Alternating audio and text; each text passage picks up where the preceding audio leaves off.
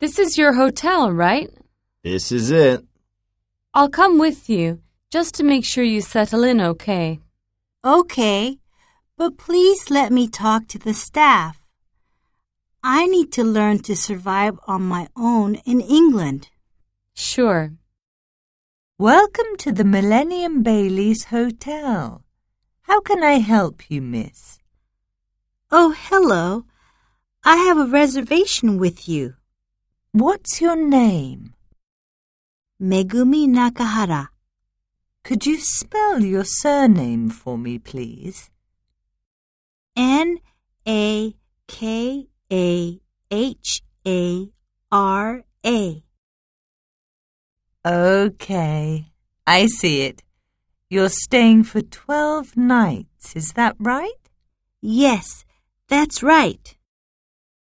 Oh, if possible, I'd like to make a change.